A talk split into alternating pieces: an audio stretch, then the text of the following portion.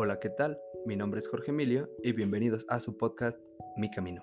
El día de hoy tenemos un invitado muy especial, pero antes un fuerte aplauso. ¿Qué tal? Buenas noches. Eh, mi nombre es Javier Naranjo y soy ingeniero civil. Muy bien. Eh, yo tengo el gusto de conocerlo por mi mejor amigo, es papá de mi mejor amigo, así que empecemos desde un principio. Nos gustaría saber cómo fue su infancia. Ok, mira, yo vengo de una familia grande de 10 hermanos, más papá y mamá. Este, sí tuvimos eh, carencias, eh, como toda familia grande, eh, y más cuando mm, recordando que pues muchos de nosotros venimos de, de gente humilde, de padres que no estudiaron, y eso pues evidentemente te lleva a, que tengas muchas, muchas carencias ¿no? en la vida. Eh, más sin embargo, bueno, pues me considero que pues fuimos afortunados en esa familia porque eh, pues se nos inculcó el trabajo y pues ser eh, gente de bien, más que nada. ¿En qué, qué número de hermano? Yo ocupo el lugar cuarto de diez. Somos ocho hermanos y dos eh, hermanas. Este, y yo soy el, el cuarto de, de, la familia.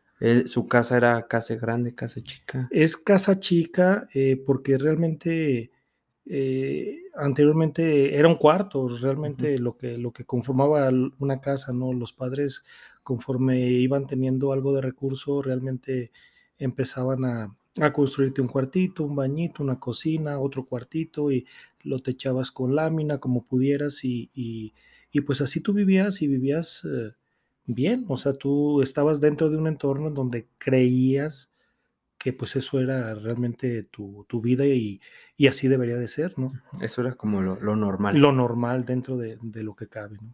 Y bueno, eh, eres de Aguascalientes, llegaste a Aguascalientes. Eh, soy nacido aquí en Aguascalientes. Mi papá es de Aposol, Zacatecas. Eh, más sin embargo, toda su vida eh, él vivió en Tuxpan, Nayarit, en una comunidad que se llama Las Peñitas. Eh, cuando él ve que hay carencia también de trabajo a su corta edad, mm, debido a que aquí había familiares, primos, hermanos, decide venir a probar suerte por acá y es cuando empieza a, a radicar eh, si encuentra trabajo, él ve que hay más oportunidades eh, de no solamente trabajar la tierra y tener a lo mejor un poquito eh, de más centavos para, para poder vivir y decide, decide quedarse. Decide emigrar. Emigrar, así este, Y bueno, ¿cómo era la convivencia con los hermanos? mira, mm, pues es como todo, ¿no? Cuando si dos se pelean, imagínate diez, ¿no? Sí. Eh, nada más que nosotros eh, lo vemos como si fuéramos dos generaciones, o al menos así los chicos nos hacen sentir.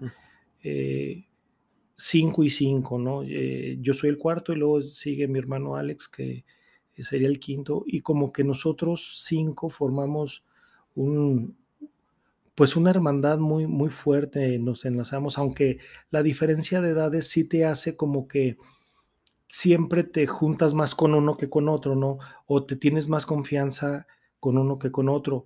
Y los chicos, por ejemplo, en este caso, después de Alex sigue mi hermana Sandy, pues cuando nació, imagínate, de cinco hombres después tener una hermana, no, pues era la sensación, ¿verdad? Todo el mundo la quería cargar, todo el mundo era, o sea, sí había como, como esa parte de familia que cuando eres chico, todos cooperamos, era que llegaba mamá y decía, a ver, muy bien, pues eh, a ti te toca lavar los trastes, a ti te toca barrer, a ti, etcétera, ¿no? Entonces todos teníamos una tarea siempre en la casa a pesar de eso, ¿no? Entonces yo creo que eh, dentro de lo que cabe sí tuvimos una infancia feliz. Eh, los, los, más chicos, pues cuando, cuando, tú ya vas creciendo, la, la, misma vida te va jalando para otros lugares y pues ya no convives igual, o sea, ya no, ya no tienes como esa relación, vamos, no, no, es, no es tan afín contigo. Sabes que son tus hermanos, pero no, no llevas una, una relación tan estrecha, digámoslo así. Ya nomás como que vivimos en la misma vivimos en la misma casa, somos hermanos y pues te topo. así es, así es. Sí, y bueno, tomando esto de la carencia, ¿cómo fue con la educación escolarizada? O sea, con escuela primaria, porque pues supongo que era complicado darle educación a, a, 10. Sí, mira, eh, bueno, afortunadamente existía todavía en ese entonces el, hecho de que las cuotas voluntarias, esas famosas cuotas voluntarias en la escuela, que pues así fueran 10, pues tú nomás pagabas una, hasta donde yo recuerdo, ¿verdad?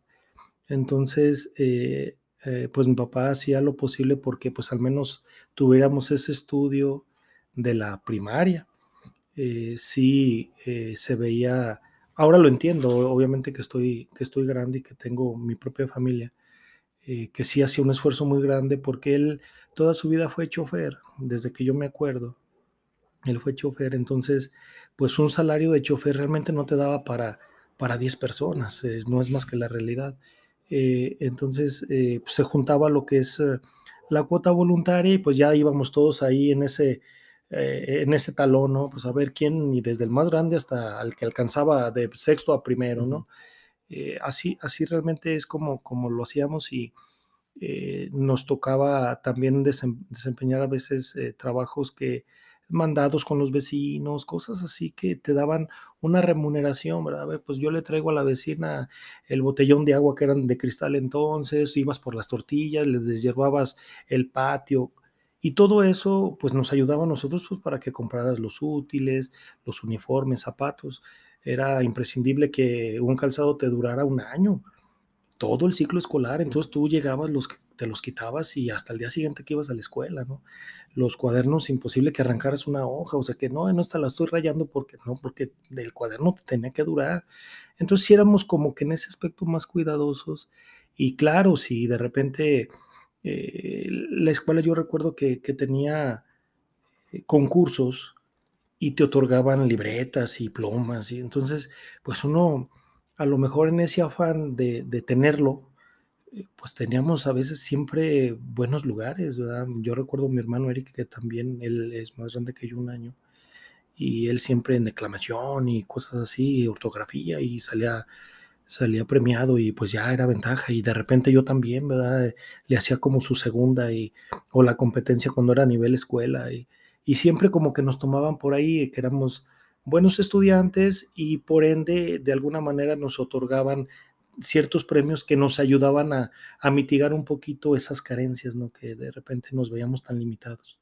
Bueno, estos como concursos que, brindaba la escuela eran como su soporte y una motivación, ¿no? Para Era motivado, sí, por supuesto. El hecho de que, de que bueno, eh, simplemente la ortografía, a ver, pues que un concurso de ortografía, pues ahí te tienes macheteando, ¿no? Y tú decías, ¿y por qué me voy a ganar esto? ¿Me voy a ganar aquello? Eh, siempre, siempre yo creo que eh, una de las principales herramientas que todo ser humano tiene, pues evidentemente es la educación.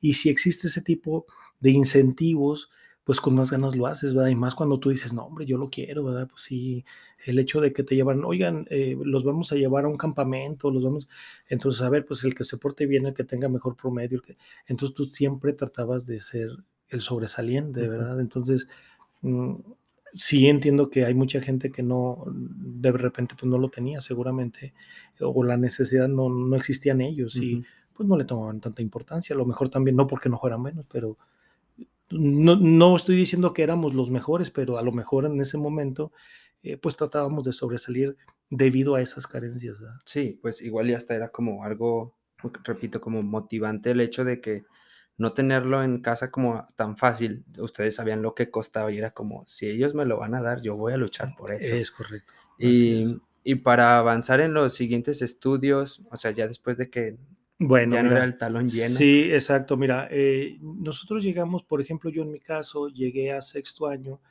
eh, mi papá eh, nos, nos, nos, junta a los más grandes y nos dice, ¿saben qué muchachos? Yo no puedo ya darles más estudio, yo sí necesito que ustedes me apoyen trabajando para que si ustedes quieren seguir estudiando, pues tengan manera de que se puedan inscribir en la secundaria, compren sus uniformes. Eh, pues lo entendimos, ¿verdad? Obviamente, pues tú ves que, que, que hace, falta, hace falta el recurso en casa. Entonces, él nos decía, yo quiero que los muchachos que vienen atrás de ustedes, pues de alguna manera también tengan su primaria. Lo entendimos, mi hermano Eric y yo eh, somos como los más afines eh, en, esa, en esa época y, nos fuimos a trabajar. Nosotros pues vamos buscando trabajo. Bueno, igual me, me, salté cuando estaba en la primaria, nos íbamos a vender eh, qué periódico, este, nos íbamos a vender gelatinas, paletas, dulces. Nosotros vendíamos lo que hubiera, ¿verdad? Nosotros nos levantábamos temprano y, y, a donde fuera, pues que allá se llamaba don Manuel, un señor que a él le llegaba toda la prensa. Entonces, pues que vamos con don Manuel. Don Manuel, yo quiero vender periódico. Adelante, ¿cuántos quiere? Pues uno con miedo, no, deme cinco y cinco, ¿verdad? Pues qué tal que no los vendo. Y, y pero no, ya como que tomas un ritmo de vida y tú ya después llegabas, deme cinco de cada uno, diez de cada uno, y, y, trazábamos una ruta de repente hasta con los amigos, y tú te vas para la central, yo me voy para el centro, yo me, y los vendíamos. Curiosamente, aunque sobraran, de repente había compañeros también que vendían, en este caso el periódico, y te decían, cámbiame, me falta un heraldo por un sol. Y, bueno, pues tú dices, pues ten, aquí lo traigo. Y él lo vendía y tú ya ese que tú te cambiaban, más adelante lo vendías y al final de cuentas pues todos ganábamos, ¿no? Eh, cuando vendíamos eh, gelatinas, por ejemplo, pues era de que tenías que llegar y venderlas lo más pronto posible porque la gelatina se derretía, ¿no? La paleta, la misma historia, ibas con tu carrito, lo arrastrabas, no sé, cuadras o hasta a veces colonias y, y regresabas y ya te hacían tu cuenta y bueno, a veces los resultados no eran los que esperabas, pero, pero siempre salías con algo de ganancia, ¿no? Siempre vendíamos así. Cuando yo ya entré a la, a la secundaria, poquito, bueno, en las vacaciones que salgo de, de sexto para ingresar a la secundaria, eh, pues buscamos un trabajo que fuera eh, de alguna manera que, que te un poquito más. Entonces, pues lo único que yo conocía, pues era la construcción. Eh, yo le digo a mi papá, oye, pues dame, búscame trabajo, a ver si por ahí donde tú andas alguien me puede ocupar. Pues en primera por la edad era complicado, ¿no? Entonces eran como, como que meternos de contrabando. Entonces, cuando mi hermano Eric y yo, oye, pues vamos a conseguir, conocíamos algunas personas porque toda la vida la casa se construyó en, base a mucha gente que iban conociendo conforme mi papá tenía una obra en un lado, otra y en otra, de donde él trabajaba. Entonces conocimos mucha gente. Eh, nos acercamos a uno de ellos, eh, recuerdo que era donde ahorita está Autosun de Boulevard a Zacatecas. Eh, el señor se llamaba José, o se llama, no sé si todavía viva, y llegamos muy, muy monos, ¿no? Los dos, oye, pues queremos que nos des trabajo, ah, caray, ¿ustedes qué saben hacer, no? Entonces, pues ponnos a hacer lo que sea. En la casa se acostumbraba que si eh, de repente se estaba construyendo algo, papá llegaba con un viaje de arena, un viaje de tabiques, y pues hay que meterlo y hay que subirlo y hay que hacerlo para que la casa siguiera eh, teniendo un crecimiento para podernos acomodar a todos. Entonces, pues de alguna manera te insisto, era lo que conocíamos, ¿no? Entonces a mí se me hizo más fácil, pues buscar algo que yo ya conocía, algo que yo no conocía. Pues total que sí nos ocupan, pues nos, dejan ahí como ayudantes en esa casa de Vides, que te comento es donde está ahorita Autosun.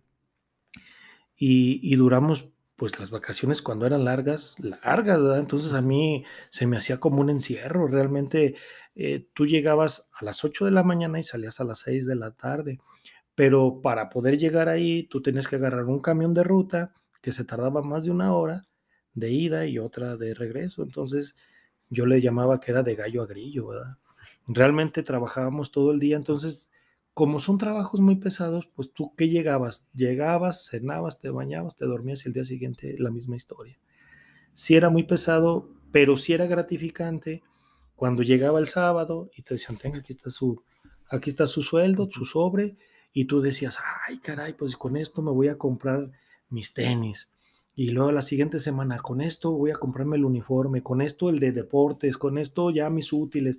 Entonces eran cuatro semanas que te la dedicabas prácticamente para poder juntar lo que necesitabas en la, en la secundaria. Las otras te iban eh, dejando para que durante el periodo de escuela, hasta antes de llegar a diciembre, por ejemplo, pues te aguantara para que tuvieras para un dulcecito, para lo que se fuera ofreciendo en la misma escuela de los útiles o material didáctico que te iban pidiendo.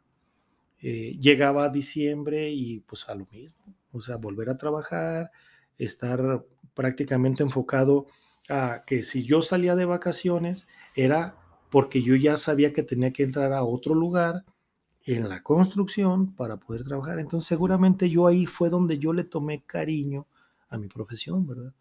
Eh, llegando, así fue todo prácticamente de primero a tercer semestre, a tercer año, perdón, de, secundaria. Salgo de la, de la secundaria y entonces arranca la Nissan. Bueno, ya estaba, ya había, ya había algo, eh, pero ya me tocó como la etapa mm, de obra exterior, le llamábamos, y conocí también, gracias a que mi papá seguía trabajando en la construcción, eh, conocía yo de tiempo a un señor que se llamaba Job, y, y, otra vez Eric, mi hermano y yo, junto con otros amigos, fuimos a pedir trabajo, oye, pues queremos trabajo, este, y siempre era pues de ayudante, porque pues, realmente no te ocupaban de otra cosa. Eh, sabíamos que era muy pesado. Se estaba construyendo en ese entonces la Clínica 7 y fue primero ahí donde probamos suerte.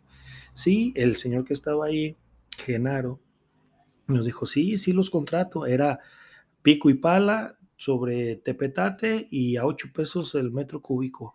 No, yo volteé con él y le dije, no, Erika, pues, ¿cuándo vamos a hacer eso? Es muchísimo. Entonces le trabajamos como medio día, nos tanteamos y dijimos, no, pues aquí no vamos a sacar ni para nada, ¿verdad? Fue cuando entonces corrimos a la Nissan, nos encontramos al señor Job y sí, nos dio trabajo, me tenía mucha consideración ese señor, yo no sé por qué, le caí bien o de, otras ocasiones atrás, de cuando me veía ahí con papá y este, él siempre buscaba trabajos que fueran, siento yo, más sencillos para mí, que ponte en esa bailarina, que ahora tráete la carretilla, que no me ponía a demoler, no me ponía a hacer cosas pesadas, yo siento que él no me ponía, me tenía mucha consideración. Y era un buen sueldo, me acuerdo bien clarito que te daban 250 pesos, no, pues era un mundo de dinero. Bueno, eran miles, 250 mil. Y, y, pues yo decía, no, pues es de maravilla, o sea, era el mejor sueldo que en mi vida me habían otorgado. 250 mil era mucho dinero y me alcanzaba para todo. Me inscribí en la preparatoria, me fui yo al CEBETIS a estudiar eh, la carrera de construcción y este, pues me alcanzó para todo.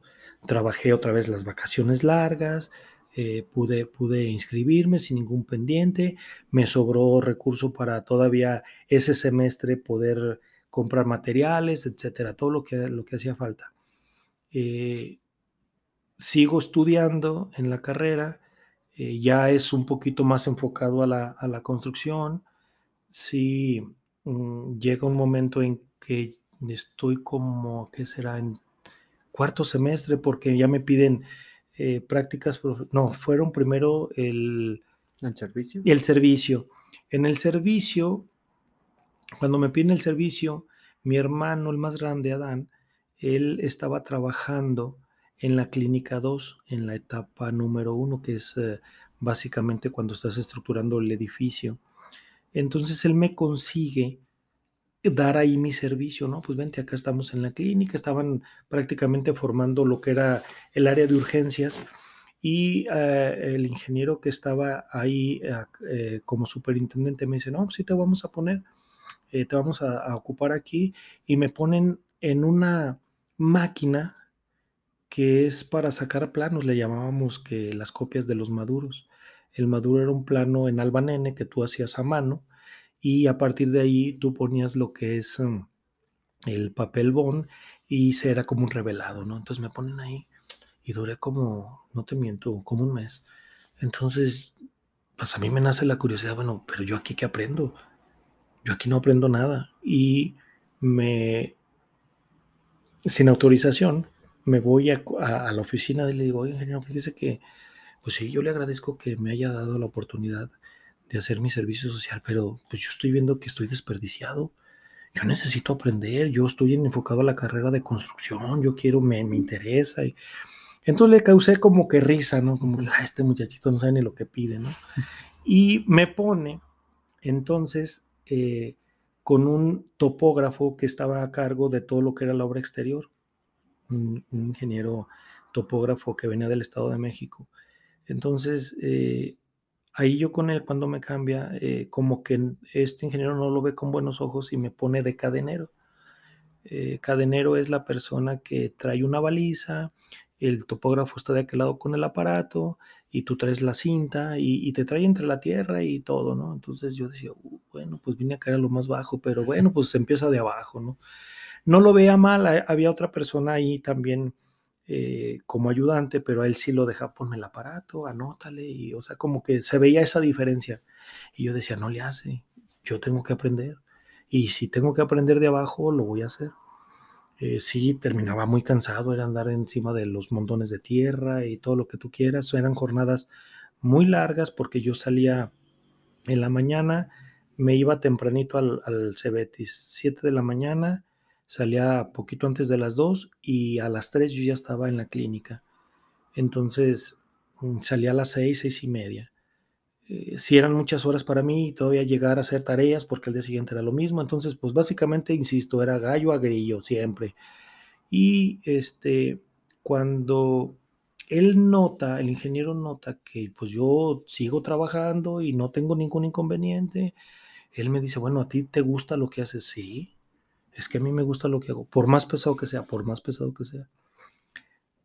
Me decide regalarme un libro, me dijo, mira, te voy a regalar este libro para que aprendas un poco más y sepas eh, mover el aparato, etcétera, etcétera. Entonces, me sirvió mucho, me empezó a ayudar, eh, empecé a aprender más de lo que yo obviamente sabía.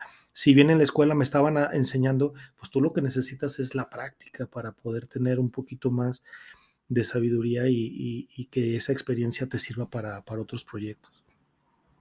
Él se va, deciden cambiarme a otro, a otro eh, departamento también de construcción, pero ya interno, y ahí eh, prácticamente mm, estuve en, dos edificios, el 3 y el 4 de, ese, de esa clínica 2, que se dividía en tres niveles, era eh, baños, era comedor, servicios generales y luego el otro edificio era mm, casa de máquinas, almacén, farmacia y el elevador, lo que era prácticamente esa, esa zona. Diálisis también estaba ahí. Total que eh, llega ahí un arquitecto, me enjareta más trabajo y me dice, tú te vas a hacer cargo, tú vas a hacer destajos, tú vas a hacer... Y eran cosas nuevas que para mí que en la escuela realmente no, no me enseñaban, ¿no? Eh, pero pues él te dice, esto es así, esto se hace de esta forma, se hace... Y tú eres el encargado. Eh, te estoy hablando de que había destajistas de todos, ¿no? Fierreros, carpinteros, azulejeros, marmoleros, eh, yeseros, pintores, una infinidad de, gente la que laboraba ahí. Entonces yo les tenía que hacer su destajo. Los destajos se hacían los miércoles y un destajo era lo que un destajista tenía que cobrar el sábado para poderle pagar a su gente. Entonces caía ya una responsabilidad sobre mí. Siempre he sido como muy apasionado y me gusta nunca quedar mal y menos sabiendo que la gente ya trabajó y que después por mi culpa no fueran a recibir, ¿verdad? Entonces yo decía, no, pues vamos, vamos a hacerles los destajos. Yo te, te estoy hablando de jornadas que los miércoles eh, las estaba terminando 10, 11 de la noche, porque a mí me pedían el destajo sobre el escritorio, para ellos ya nada más llenar la carátula, poner las cantidades en precios, pasarlas y que salieran sus, sus, uh, sus cheques de cada, de cada destajista no me mortificaba ni nunca me mortifiqué porque era lo que yo quería hacer, a pesar de que era muy trabajo, eh, era muy, muy, muy pesado ese trabajo, porque era subir escaleras, caminar mucho, medir y hacer todos los levantamientos, pero no, no, realmente no me causaba problema. Sí me cansaba, obvio, no, sí me cansaba, porque todavía me tenía que subir a la bicicleta y, y poderme ir a mi casa, ¿no? Entonces, después de ese cansancio todavía eh, era, era algo así pesado. Eh, Terminamos el edificio, ya prácticamente al final, obviamente llega recorte de personal, pues yo iba incluido en ese recorte de personal, salgo de la preparatoria justo cuando se termina ese, ese edificio y quedó para la, universidad. Pero la incertidumbre ahora era que no había trabajo, pero yo tenía, yo ya estaba inscrito en la, en la universidad. Entonces, eh, pues a raíz de lo que yo había aprendido y la gente que había conocido, empecé a hacer chambitas, dice uno, empecé a hacer chambitas para poder lograr eh, pues la mensualidad de cada, de cada semestre y, ir pagando todo eso. Eh, aunado este periodo de secundaria y, de prepa, yo estuve en un grupo folclórico. Eh, siempre en la primaria yo quise bailar, pero nunca me escogieron, ¿no? Y yo por alguna razón no me aferré porque también sabía que no había forma, ¿no? Eh, pero ya en la secundaria, pues como te prestaban el vestuario y pues realmente era muy como que más cómodo. Entonces a, mi hermano Eric y a mí, eh, nos, ese gustito lo teníamos y nos metimos a ese grupo. Estuvimos, ah, gracias a ese grupo, conociendo muchos estados, conocimos también mucha gente y, aprendimos un oficio sin quererlo. Eh, salgo de la preparatoria y digo, bueno, ¿ahora qué voy a hacer? Pues me pongo a ponerles bailables a los niños en las primarias, ¿no? Entonces fui, me oferté para poner bailables para los 10 de mayo y, y todas esas cosas, ¿no? Sabiendo que había festivales pues prácticamente todo el año. Entonces eh, empezamos en la barranca, y digo empezamos porque Eric también hizo, hizo lo mismo. Eh, y, logramos, logramos eh, establecer como, como ya rutinas, pues que ahora voy a ir a la barranca, ahora voy a ir a, Colinas del Río y, y, el plateado, y total que poníamos bailables por todos lados, ¿no? Y se nos remuneraba por cada bailable, entonces eso me daba también a mí, pues algo de centavos para seguir pagando, ¿no? la universidad si el rendimiento baja eh, estudiando y trabajando, porque pues evidentemente eh, no, no lo logras hacer al 100%. En la preparatoria tuvimos una discusión con un maestro porque él, él decía, es que quien estudia y trabaja no es estudiante. Y, pues nosotros enojados decimos, no, pues que sí somos, lo que pasa es que tenemos necesidad de trabajar. Pero sí somos estudiantes porque a pesar de que trabajamos y estudiamos, tenemos un, buen promedio, ¿no? Tenemos un buen promedio y, aquí estamos, o sea, de alguna manera aquí estamos. Eh, pues finalmente a él nunca lo convencimos y, nosotros seguimos de todos estudiando y trabajando, ¿no? A pesar de que él decía que no éramos estudiantes. Eh, ya en la, en la carrera, eh, pues sí, no la, me la vi más, más difícil porque pues pagar una mensualidad realmente es muy pesado y no, o sea, hoy día yo la veo que no era tan tan pesada, pero porque ya tienes otra vida, ¿no? Te cambia totalmente. Entonces, sí, sí hubo eh, a veces hasta necesidad de, de dejar de pagar todo un semestre para que saliendo el semestre, en las vacaciones, ponerme a trabajar y luego ya poder pagar el semestre pasado, ¿verdad? Entonces juntaba para el semestre pasado y para la matrícula que seguía, ¿no? Que era cada año. Eh, fue algo así, algo así eh, complicado. Siempre estudiando, trabajando, estudiando, trabajando. Eh, casi toda la universidad me la pasé dando clases de, danza. como en, ¿qué sería? Cuarto semestre, conseguí, llamémosle como una especie de plaza. empecé a dar clases como maestro de artística. Yo metí un proyecto al Instituto de Educación cuando todavía no existía el maestro de inglés y no existía la artística como tal, eh, así enfocado, y metimos un buen proyecto, mi esposa me ayudó y, lo implementamos.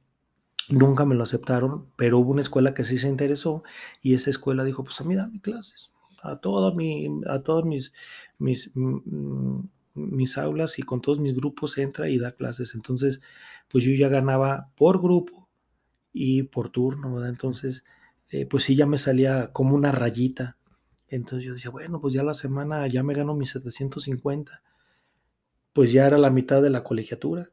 Entonces yo decía, bueno, pues, pues no es lo suficiente, pero pues aquí voy, ¿verdad? Aquí la llevo. Ya es algo, ya es, ya, ya es benéfico. Sí, sí estuvo, eh, te digo, muy complicado. Eh, hasta séptimo semestre. Bueno, en cuarto semestre también solicité, hubo necesidad de solicitar una, eh, ¿cómo se llama? Un crédito educativo.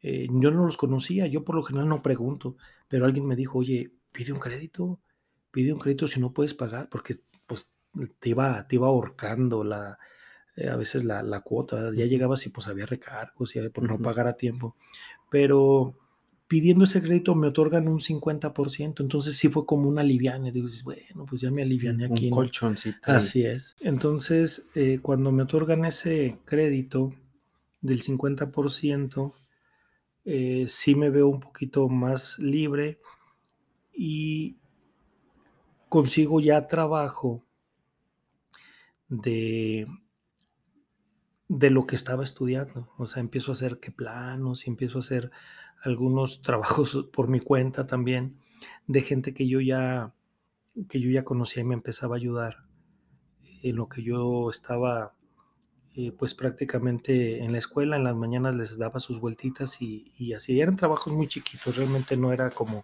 como algo muy grande porque pues también pues nos faltaba herramienta, nos faltaba mucho conocimiento todavía. Entonces, entró quinto, sexto, séptimo semestre y ahí es donde en séptimo, buscando una obra, porque la tarea era búscate una obra y que te den el programa que trae, ¿no? Porque estábamos yendo en ese entonces una materia que te daban programación de obra. Entonces ahí, eh, por azares del destino, poniendo un bailable en la escuela del plateado, me queda la corona norte y llegué y pregunté por mi tarea. Oye, es que fíjate que necesito un, un programa de obra porque estoy en séptimo semestre, así, así. Y era un ingeniero joven, eh, no te voy a decir que recién egresado, pero se veía joven en ese entonces, eh, Israel Ábalos él me dio la oportunidad, mm, me dijo, ¿no te interesa trabajar aquí? Y yo dije, pues sí, no vengo a pedir, pero pues sí, yo aquí me quedo. Entonces le digo, pero estoy estudiando. No, medio turno, tú vente, medio turno. Me, me, ofrece ese medio turno, yo me voy en la mañana este, a trabajar ahí de 8 a, a 1 de la tarde conozco más gente, conozco actividades y, empiezo, a, empiezo a, lidiar con gente, me voy dando cuenta de las diferentes eh, profesiones también que intervienen, como los arquitectos y los calculistas, etc. Entonces, eh, empiezas a como que a tener ese tipo de relación con, la demás gente que te ayuda para tu, para tu desarrollo profesional. Entonces, eh, él me da esa oportunidad, empiezo a trabajar ahí, la obra realmente pues ya estaba en sus últimas etapas, estaban colando pisos, estaban poniendo portones, eh, cerrando baños y cosas así de las oficinas. Y tenían en puerta otro proyecto que era ampliar la, la, agencia sur. Y me dice, oye, pues van a, van a hacer una agencia sur, ¿cómo ves? ¿Te vas para allá? Sí, ¿cómo no? Pues yo mientras me sigan pagando, oye, ya eran mil pesos, ya lo que me daban, entonces pues yo ya medio turno, mil pesos, ya tenía seguro social, o sea, todo eso, pues uno lo ve como oportunidad realmente. Este, ahí eh, me mandan a la sur, yo empiezo prácticamente la obra de cero en esa ampliación y me da toda la confianza, bueno, pues tú te vas a quedar aquí, yo tengo otra obra del mismo cliente que es en en la Sierra Fría, pero lo que necesites, yo estoy para apoyarte. Siempre fui muy entrón, nunca le tuve miedo a, al menos a lo que, a mi profesión. Y yo decía, bueno, pues si aquí tengo planos, los sé interpretar y ya de alguna manera ya me dieron la confianza, pues no voy a defraudar a la gente, ¿verdad? Me ponen un equipo de trabajo, o sea, que tenía la charola servida, o sea, pues ¿qué más pedía? Empezamos a hacer los trazos, todo muy bien, desarrollamos prácticamente toda esa etapa de la obra hasta que se termina. Afortunadamente yo ya casi llego a noveno semestre y pues bueno, se acaba la obra y pues se acaba el trabajo. Aquí también esa es la triste historia de, un ingeniero que, o quienes nos dedicamos a la, a la industria de la construcción, pues sabemos y tenemos en claro que cada proyecto pues es inicio y fin y hasta que vas y tocas otra puerta y te, te topas con otro cliente y etcétera, ¿no? Entonces ahí, bueno, pues yo dije, bueno, igual como la empresa esa que, que, estaba desarrollando ese trabajo era de Guadalajara, pues como que él dijo, pues aquí ya terminamos, nosotros ya nos vamos, despedimos a toda la gente y, y se acabó. Eh, pues sí, de momento sí te da un golpe como fuerte, porque tú dices, bueno, es que yo ya estoy trabajando y, y, para entonces yo ya tenía a Javier, ya estaba casado y entonces pues sí te, sí te deprime un poco. Entonces yo dije, bueno, pero ya pensándolo bien, ya me dieron escuela, ya eh, sé, sé, trabajar y conozco gente, pues todo eso de alguna manera eh, era ayuda ya para, para poder seguir adelante pero se me atraviesa el décimo semestre y décimo semestre, créeme lo que sí fue como el terror para mí, ¿verdad? la tesis y que los talleres y todo eso. Eh, yo le dije a mi esposa, no, mira, definitivamente no voy a poder trabajar y estudiar, ahora sí. Le dije, ahora sí le voy a hacer caso al hombre, ¿verdad? Le digo, porque de plano sentía la carga muy pesada, mucho, muy pesada. Entonces, eso me llevó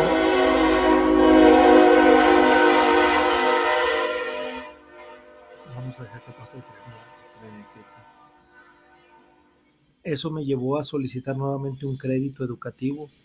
Esta vez me lo otorgaron por el 100%. Eh, pues soy beneficiado porque pues realmente sí me dio como esa libertad de que si tenía algún trabajito, una chambita, la podía hacer, pero ya no tenía como que ese compromiso, es que tengo que pagar la escuela, es que tengo que pagar la escuela. Y, y bueno, pues logro, logro el objetivo, salgo de la escuela y ahora era, tengo que pagarle la escuela, tengo que pagarle la escuela. Sales y la triste realidad es que lo primero que te piden es experiencia. Yo sí tenía un poco, yo, yo manifestaba ya entonces pues algo de currículum, y, pero ellos querían más. no, es que mira, de entrada quiero que traigas carro y quiero que, que tengas conocimientos en eh, cuestión estructural y, y pues no, realmente tú sales y no la tienes, o sea, la, experiencia te la da la vida misma conforme vas avanzando y vas desarrollando proyectos. Pero bueno, entonces pasaron tres largos meses y yo no conseguía trabajo. Entonces lo que hice fue, tenía algo de herramienta que yo ya había juntado a lo largo de ese tiempo y me puse a hacer carpintería. ¿Por qué? No sé, pero fue lo primero que se me ocurrió. Dije, bueno, a ver, pues si sé algo de plomería y sé algo de carpintería, mi, abuelo que en paz descanse, eh, mi tía me había heredado una, una garlopa que, quería mucho y, dije, bueno, pues tengo ahí algo, pues me voy a poner. Saqué tres palitos, fui los, eh, los cepillé y los empecé a trabajar y ya pasaba la gente, ¿qué está haciendo un closet? Oiga, no me hace uno a mí, sí, ¿cómo no? Oiga, y este, ¿no sabe alguien que le pueda eh, o le sepa la plomería yo, dígame qué necesita. y así, así empecé como a clientarme, primero localmente en la colonia, y que vayan allá y que ahí les hacen ese trabajo. Oiga, me mandó fulanito, sí, cómo no, yo se lo hago. Entonces yo ya me vi en la necesidad de buscar a alguien. Eh, entonces mi cuñado, Chuy, fue el primero que, pues que confió en mí, ¿verdad? Porque fue también como uno de mis clientes al inicio. Oye, quiero crecer mi, mi casa y quiero ampliarme y cómo ves si me ayuda así, cómo no, pues la hice de maestro, ¿verdad? siendo ingeniero, pero no había trabajo. Entonces, pues le crecí su casa y ahí, pues la gente, oye, pasé y pues sí me gustó y cómo ve, sí, cómo no, yo voy y se lo hago. Ya cuando esto pasa, él me estuvo pues también prácticamente apoyando en la carpintería.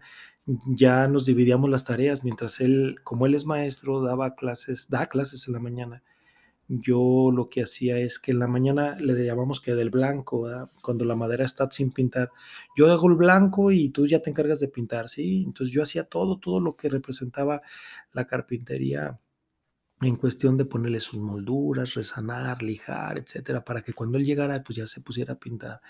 Y ya los dos nos íbamos, montábamos los closets y, y las puertas, lo que nos encargaran de carpintería. Eh, si fuera trabajo de plomería, pues él también le entraba. Curiosamente, pues él, siendo honestos, pues no tenía ninguna necesidad de ayudarme, pero yo sé que lo hacía por ayudarme, obviamente, ¿no? Entonces, eh, pues fue, fue una, una, etapa bonita convivir con él y, y, que me ayudara de esa, de esa manera.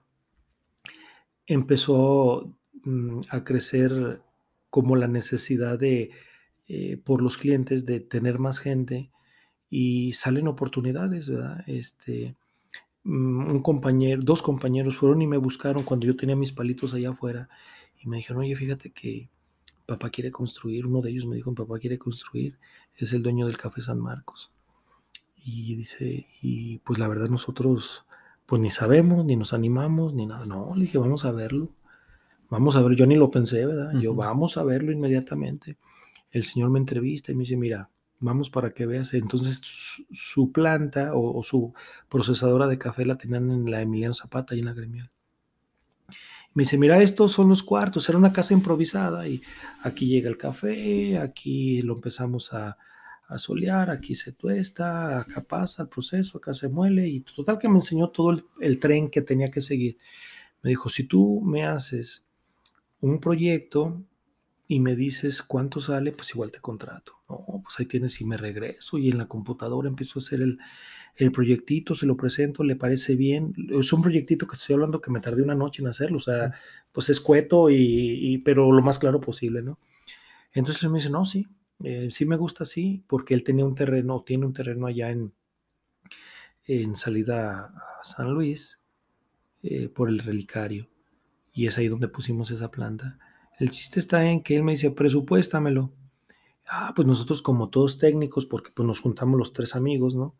Y empezamos a hacer eh, todo lo necesario para que se hiciera un proyecto viable en base a lo que nosotros habíamos aprendido, ¿no? En la escuela y lo que yo tenía de, de experiencia.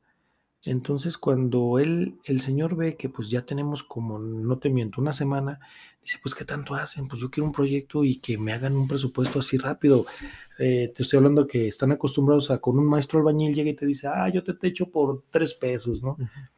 ¿Qué lleva? No sé, pero yo en tres pesos te lo techo. Entonces nosotros no, pues queríamos hacerle un catálogo y muy bien elaborado, etcétera, etcétera. Entonces cuando él ve que apenas vamos en una plataforma, porque pues hicimos un levantamiento topográfico y necesitábamos nivelar. Era un proyecto completo lo que le estábamos haciendo. Entonces dice, no, no, no, yo quiero algo muy sencillo. Y me dice a mí, tengo un millón para invertir. Si tú con un millón me haces lo que yo te pido, el proyecto es tuyo. No, pues yo bien emocionado me regresé a la casa, le platiqué a mi esposo, oye, pues que tiene un millón. Y pues déjame, pongo a hacerlo. Entonces, eh, me estuve toda la noche y al día siguiente le presenté un proyecto de 998 mil pesos. Aquí está su proyecto, en esto sale. ¿Dónde te lo firmo? Aquí abajo, por favor. O sea, con una seguridad, pues obviamente era mi primer proyecto grande, era eh, algo que pues íbamos a entrar a lo desconocido porque ya era como empresario, ¿verdad? Porque eso éramos, en realidad no te la creías, pero pues eso éramos en el momento en que estábamos ya generando nosotros nuestro propio empleo. Pues es total que el Señor nos dice, ¿y cuánto necesitas de anticipo? Pues yo no sabía, pero todavía había escuchado que con el 30 y que con el 30, pues dame el 30, ¿no? Pues yo pedí el 30. Y yo con eso dije, pues con esto me voy a poner a trabajar. ¿De qué disponíamos? Una tía de mi señora nos había vendido una, pues eh, digo vendido entre comillas porque casi nos la regaló, era una Brasilia y era lo que teníamos para movernos.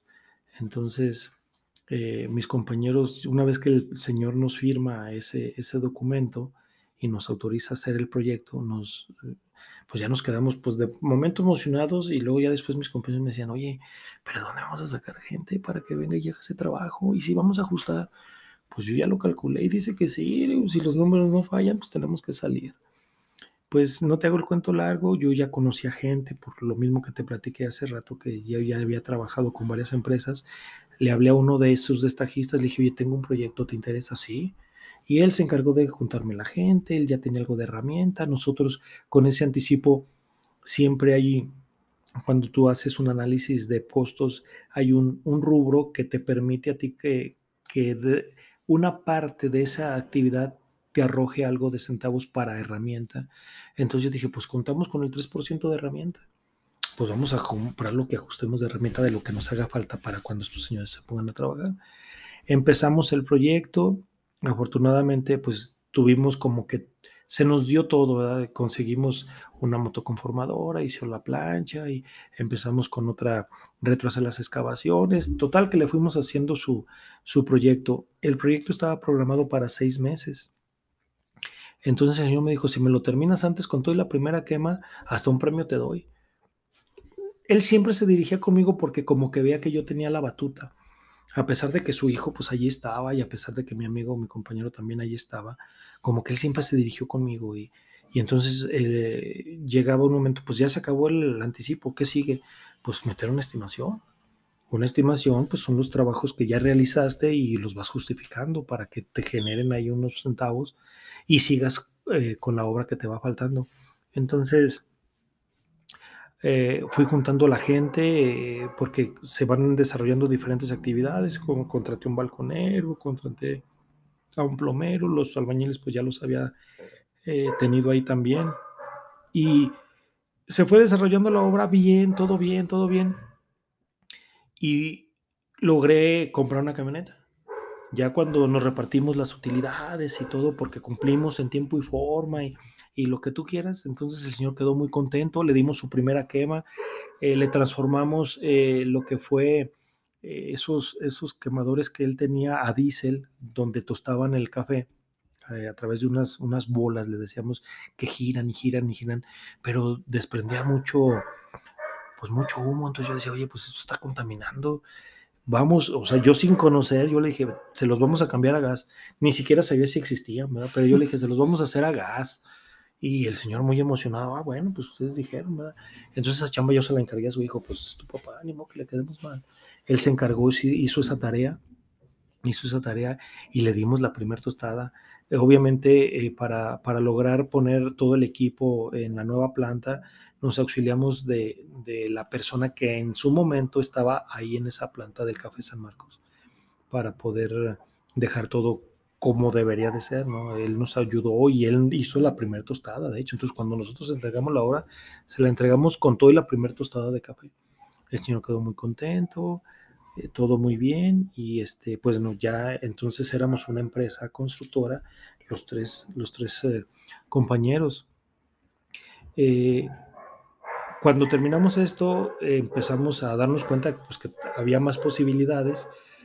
para esto ya mi, mi, cuñado pues ya no me ayudaba porque él ya decía, no, pues es que tú ya estás trabajando realmente en otra cosa que a mí ya no me, realmente me va, me va a apoyar. Y él siguió con la carpintería, ¿no? En este caso siguió haciendo trabajos de carpintería, pero yo me fui desarrollando pues prácticamente en mi profesión. Poco a poco así fue como empecé a surgir.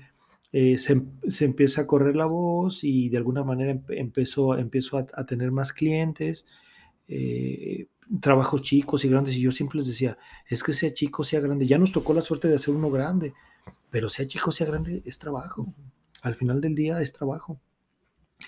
Eh, empezamos a tener después de esto como que ya eh, diferencias porque unos ya no querían trabajar y otros ya no más querían estar sentados en la oficina y yo les decía, oye, pues es que yo sí me muevo y yo necesito que todos se muevan. Total que ya no, no, acordamos, nos repartimos los bienes que entonces se, lograron, yo continúo mi, mi, camino, eh, un compañero me contacta de la universidad, me dice, oye, tengo un proyecto mm, acá en el llano, fíjate que por parte del IBEA estamos haciendo unos cuartitos y te interesa. Sí me interesa.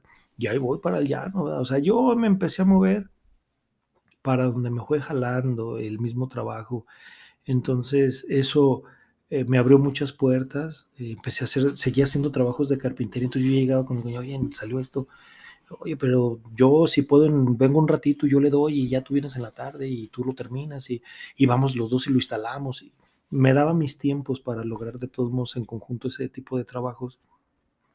Y después eh, eh, se presentó la situación de tenerme que ir, empieza a escasear aquí algo de trabajo y hubo necesidad de, irme eh, fueras empecé en unas, unas comunidades, eh, había una empresa chiquita con un arquitecto y una arquitecta. No era un arquitecto, no era ingeniero civil y era una arquitecta. Y le trabajaban a teléfonos de México. Ellos se encargaban de hacer, para cuando ponían todas las antenas de telefonía, ellos hacían lo que era que la banquetita, que la mona y que eh, le llamamos que el, muerto, porque poníamos unos sitios donde sientan el cerebro de lo que es toda la tecnología de, la, de la, comunicación. Entonces, eh, pues me dicen, pues mira, es eh, yendo hacia, hacia Ojuelos y luego todas las rancherías que te topas para Pinos. Derecha, izquierda, derecha, izquierda. Ya se cuenta que íbamos barriendo de ranchito en ranchito. Eh, yo calculaba siempre en la camionetita como mil kilómetros diarios lo que caminábamos. Pues estaba lejos y a mí se me hacía lejos, pero digo, pues si allá está el trabajo, allá. Yo me acuerdo en una ocasión que Javier, estando chiquito, eh, me habló mi esposa y me dijo, oye, es que Javier te está esperando. Y le dije, es que no voy a llegar. Le dije, pues ya son las nueve de la noche. Le dije, y ahorita yo ya no llego, pues estoy lejísimo. Le digo, estoy lejísimo. No me animo ni siquiera a irme. Y ya me lo pasó. Y le dije, no, amigo, duérmase, duérmase. Ahorita no, no voy a llegar. O es, acabo al ratito, ya cuando amanezca ahí voy a estar. Pues no, obviamente no, da. A mí se me partió el corazón porque el hecho de dejarlos, y yo sabía que tenía que estar allá porque pues era obviamente remuneración que iba a llevar a mi casa precisamente para, para poder subsistir, ¿no? Entonces, pues bueno, fueron de mis primeras experiencias estando fuera y, y sí, sí, sí dolían, sí dolían estando fuera.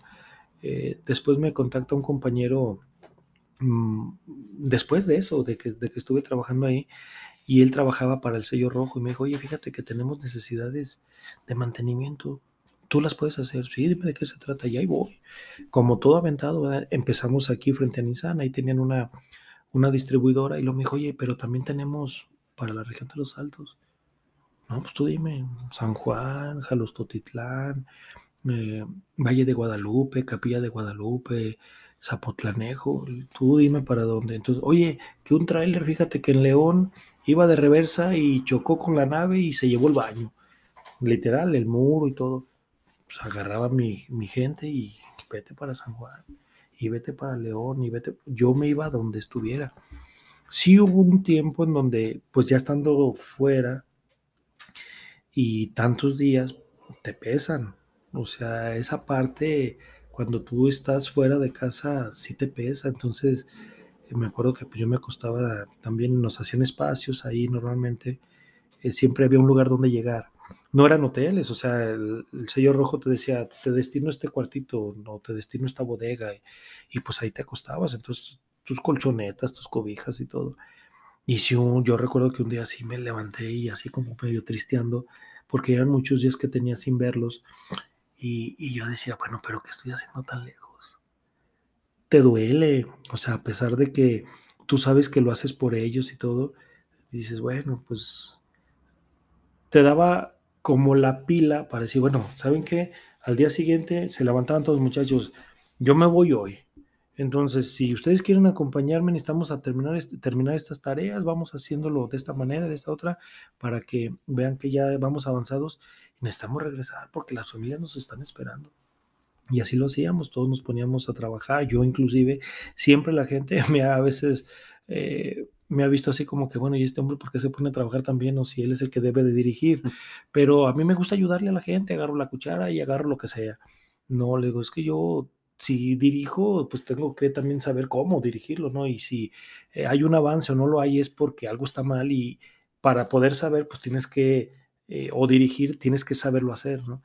Entonces, eh, pues los muchachos sabían perfectamente que así era, que yo me ponía y no tenía ningún inconveniente en hacerlo y lográbamos el objetivo y nos regresábamos. Y no, pues ya el hecho de que tú veas Aguascalientes desde cualquier entrada te daba un alivio, o al menos a mí todavía me, sigue dando un alivio que, que, el hecho de que ya regreses, sientes otro aire y sientes que estás en casa y sientes que vas a ver a los tuyos y eso te da una tranquilidad, te da una paz y, y te reconforta, o sea, te reconforta el hecho de que salgas a trabajar fuera eh, nadie es profeta en su tierra y que encuentres siempre trabajo afuera y no donde estás, pues eso te lleva, te lleva a tener también satisfacciones, porque no, no, al final de cuentas, si la vida te cambia, el trabajo a mí me ha enseñado muchas rutas, me ha dado el privilegio de conocer mucha gente, muchos sitios, eh, y, todo es gracias a mi trabajo, ¿no? Todo es gracias a que hemos logrado desarrollar, y digo hemos porque somos un equipo, ¿no? En la empresa somos un equipo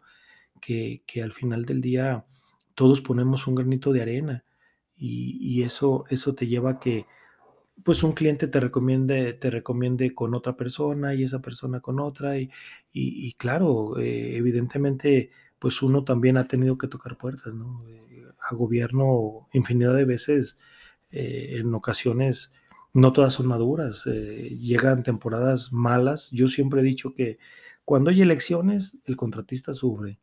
¿Por qué? Porque Si es año electorero, los, los, eh, los recursos no bajan a tiempo y, este, o se desvían para otro lado para poder cumplir con las campañas. Entonces eso es lo que hace que el trabajo a uno como en el sector construcción como que temerme. Y pues vas, tocas eh, puertas en municipios, había veces que nos íbamos, eh, no sé, agarraba orilla, pues voy a empezar en Cosío y vienes barriendo todo hasta llegar a Aguascalientes y otro día, pues ahora me voy a, a Calvillo, que era como que el más lejano, y ahora me voy al otro día para, para el llano. Y así como te ibas, regresabas, sabiendo que ni había trabajo y la gente estaba esperando que les dijeras, hay esta oferta de trabajo, y, y a veces llegaba sin nada, ¿verdad? Pero afortunadamente siempre a raíz de, de que fuimos conociendo gente, pues nunca nos faltó, o al menos hasta ahorita nunca nos ha faltado que, oiga, venga, me pínteme la casa, oiga, venga y arrégleme aquí, venga, siempre ha habido trabajos pequeños. Tuve la fortuna en una ocasión que eh, no teníamos mucho trabajo, un compañero me invitó eh, a trabajar en el tecnológico del llano, él ganó una obra por parte de, de IFEA y, y este, me invitó ahí, oye, pues necesito un residente.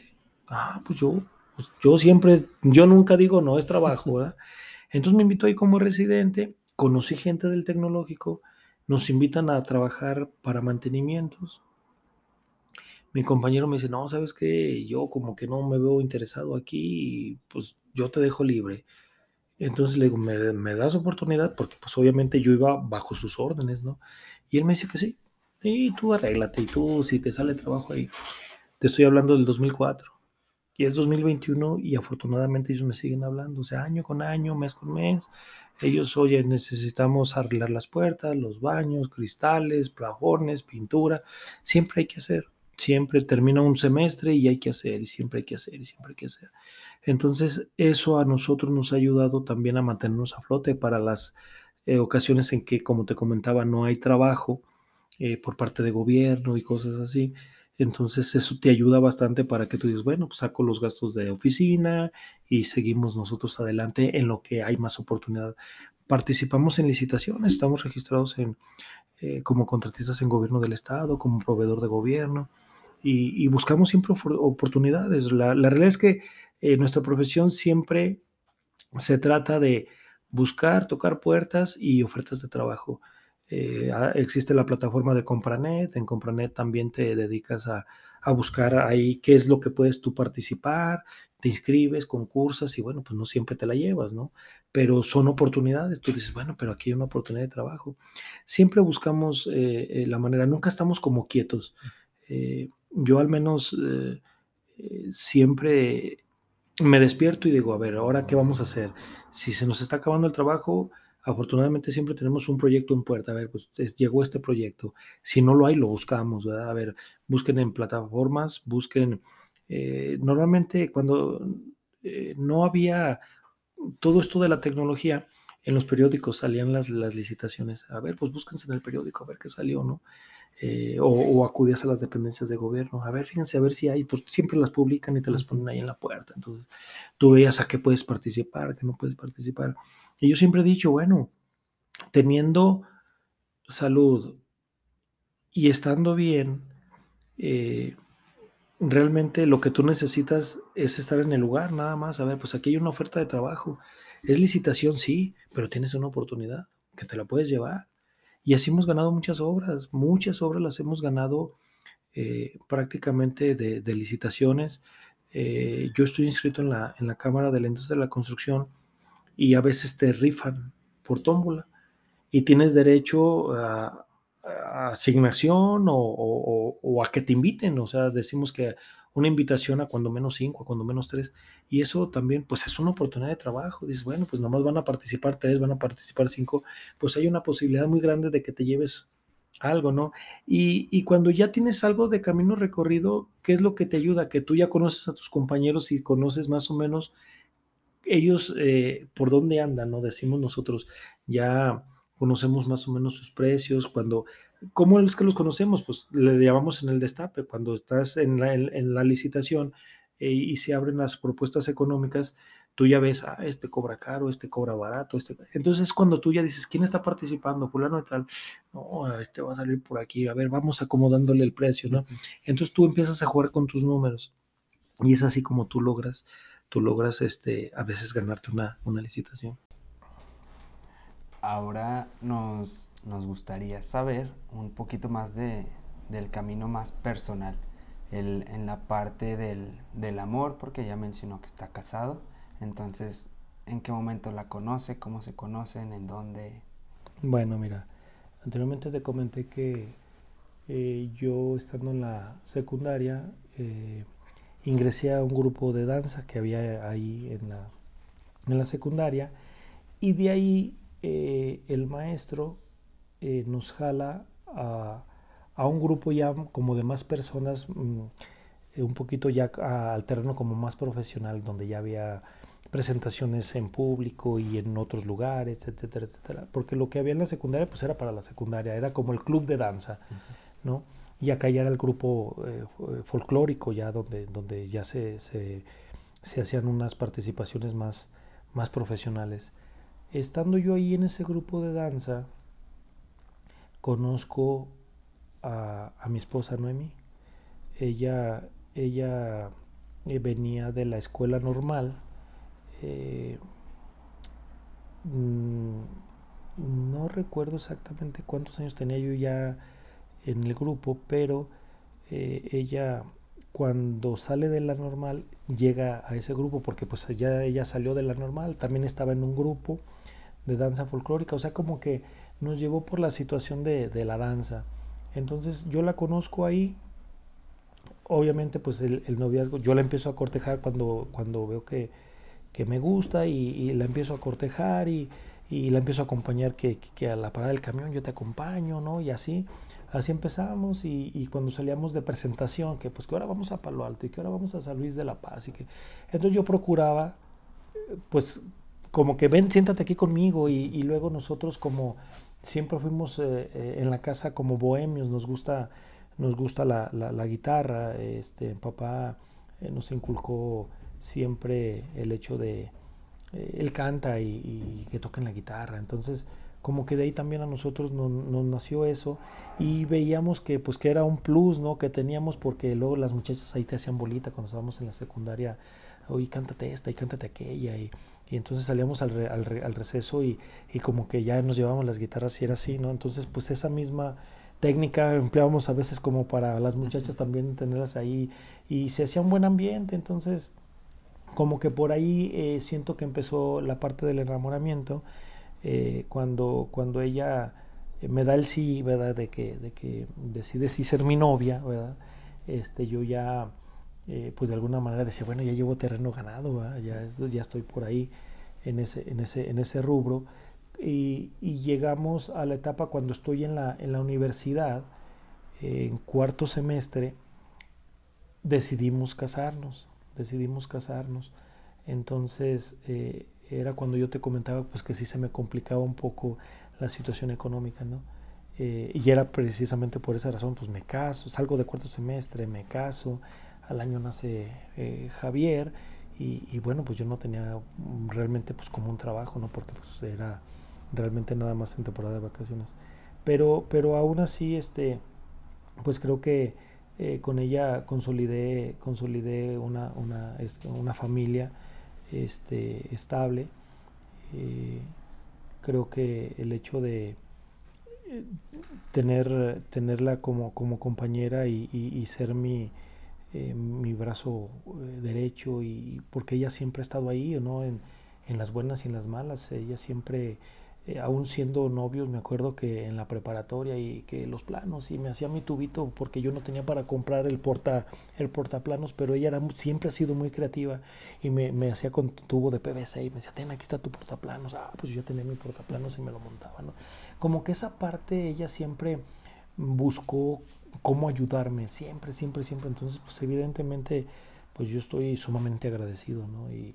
Y, es, es, es, mi motor, ellos dos son mi, son mi motor para, para yo seguir con, con, y continuar con esta tarea que, que, se me encomendó, ¿no? Soy, soy de alguna manera eh, una persona que ofrece servicios y, por ese camino voy, pero sí es gracias a ella. Eh, el hecho de yo seguir estudiando, el hecho de, porque cuando me casé, si te soy sincero, hubo un punto en donde yo quise desertar y, porque yo la veía muy difícil y, y, a pesar de que ella ya trabajaba, este, pues no nos alcanzaba, era la realidad. Eh, pero ya no, no, no, tienes que salir y contrólate y no pasa nada y, Dios nos va a ayudar y, y, vamos a salir, ¿no? Vamos a salir adelante. Entonces, eh, sí ha sido un pilar muy, muy importante en mi vida, siempre, siempre lo, ha sido. Siempre he recibido eh, su apoyo y, y es, es, quien, quien más me, me, me ha confortado cuando pues tienes malas, ¿verdad? Siempre, siempre eh, por decirte algo, tenía yo mi, mi, trabajo cuando empecé con mis pininos y, y, pues de repente pues te equivocas, te equivocas en los números y no sales. Entonces llegaba un momento en que, oye, pues ahora no traigo ni para ni para pagarle a los muchachos y pues ella me hacía fuerte, pues ten. Y, y, así, o sea, a ese grado pues de, de que se involucraba eh, se o se sigue involucrando en las situaciones, siempre me ha dejado eh, que, tome yo ese, eh, ese rol de, de jefe de familia, ¿no? Aunque yo sé que realmente ella es quien tiene el control, ¿no? Ha sido una muy buena administradora toda la vida y, y, siempre que me he visto en, en, situaciones complicadas, siempre ella tiene, o sea, tiene para, para, para que salgamos adelante, ¿no? Me ha ayudado, me ha ayudado mucho y, la verdad es que eh, hemos vivido de todo, hemos vivido de todo, hemos estado eh, siempre en, completa libertad de, podernos decir, ¿sabes qué pasa esto, pasa aquello?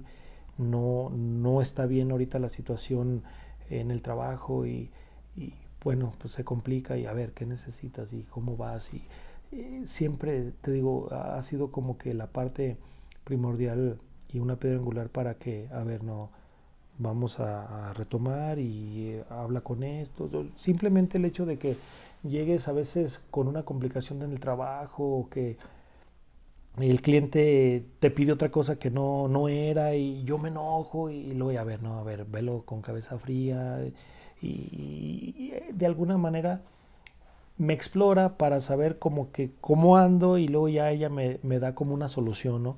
Ah, no, mira, así, así, así y es quien me orienta. Entonces, realmente, eh, pues yo, es una persona que amo mucho porque, eh, como te digo, siempre, siempre ha estado, siempre ha estado ahí, siempre ha estado ahí.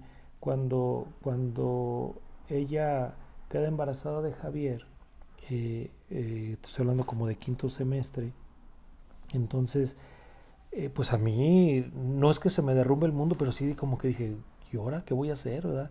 Yo ya estaba casado, pero como que a veces uno de joven no mides que pues que es un compromiso, el hecho de que tú tengas un hijo es un compromiso todavía mayor al que tú ya traes, ¿verdad? Pues de, de esposo, porque yo siempre me sentí de que si, a ver, yo, tú ya te casaste, sí, ya te casaste, pues ahora tienes una obligación, pues tienes que mantener.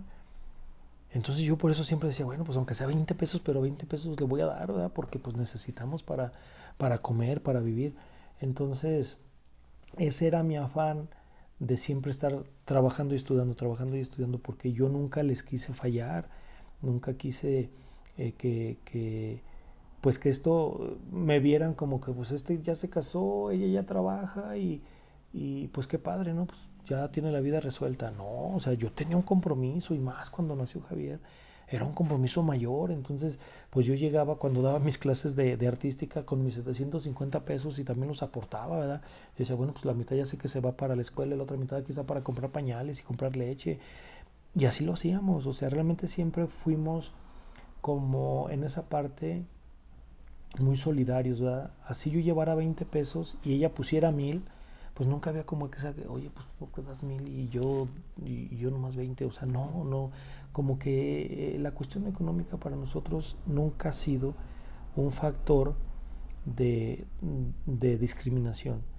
Eh, independientemente de lo que ella gane o de lo que yo gane, siempre está sobre la mesa lo que haga falta. ¿no? Eh, hoy día, pues yo te puedo decir que si bien nos va mejor, porque pues sí, el hecho de que yo ya tenga una empresa, tenga camino recorrido, tenga clientes, sí te cambia la vida, definitivamente te cambia la vida.